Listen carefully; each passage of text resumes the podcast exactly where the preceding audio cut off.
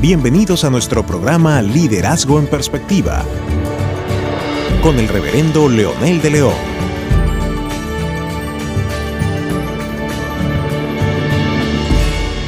Marcos capítulo 10, versículo 45, porque el Hijo del Hombre no vino para ser servido, sino para servir y para dar su vida en rescate por todos. Estábamos mencionando que Jesús modeló con todo. No solamente sus palabras, su manera de vivir, pero también nos modeló con la misión que tenía.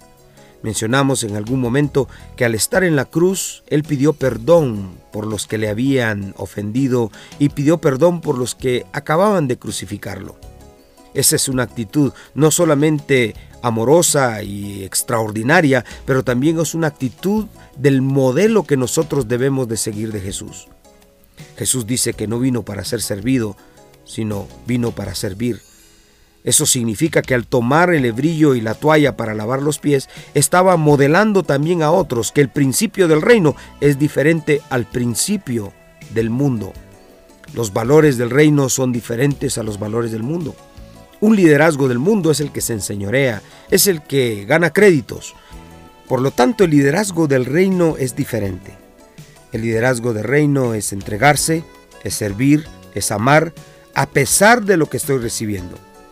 Hay una hermosa historia que escuché hace algún tiempo atrás de un alacrán que estaba ahogándose a la orilla de un río. De pronto unos pescadores que estaban cerca, uno se acercó y trató de tomarlo para salvarlo, pero cuando lo tenía en sus dedos, el alacrán vino y pegó el sajazo sobre el dedo del pescador. Este a la reacción de eh, ese aguijonazo lo soltó y volvió a caer al agua. Y entonces el pescador solamente se limpió la mano e intentó otra vez más, pero ya lo hizo más precavidamente. Y el compañero le dice, pero amigo, ¿qué te pasa? Si está tratando de picarte porque tú lo estás salvando, ¿por qué intentas otra vez? Déjalo que se muera. Y el amigo dijo, no, la naturaleza del alacrán es atacar, pero mi naturaleza es salvarlo. Qué interesante lección la que tenemos ahí. Aunque algunas veces como líderes no vamos a recibir crédito, más bien vamos a recibir desprecio, vamos a recibir crítica, lo importante es que nosotros sí sabemos por qué servimos. Esa fue la condición de Jesús. Jesús mismo fue el que al entregar su vida y al dar su vida por la gente, lo único que recibió fue odio. Lo único que recibió fue desprecio. Sin embargo, Jesús no en ningún momento dejó de hacer lo que había planeado hacer. Su misión, continuó, era salvar al mundo. Él sabía que al salvar al mundo cumplía su misión. Y nuestra misión como líderes servidores es precisamente la misma. También dice la escritura que Él no vino para ser rico, no vino para ser prominente.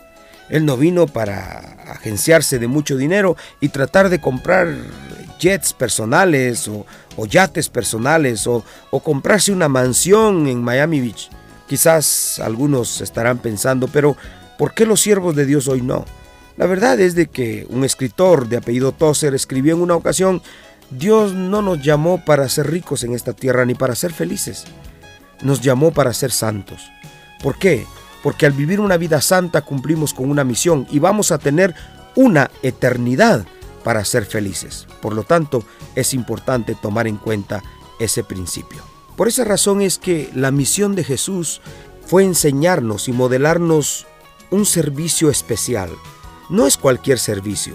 Un servicio común es que yo le puedo ayudar a la gente y puedo esperar algo a cambio o simplemente es porque soy dadivoso o porque soy una persona que le gusta ayudar a la gente, pero servir en condiciones como las que sirvió Jesús es otra historia. Servir en condiciones como las que sirvieron los discípulos es otra historia llegar a una persona para ayudarle y que en lugar de un gracias o en lugar de un aplauso me reciba con un aguijón como este animalito que eh, quiso salvar el pescador, esa es otra historia.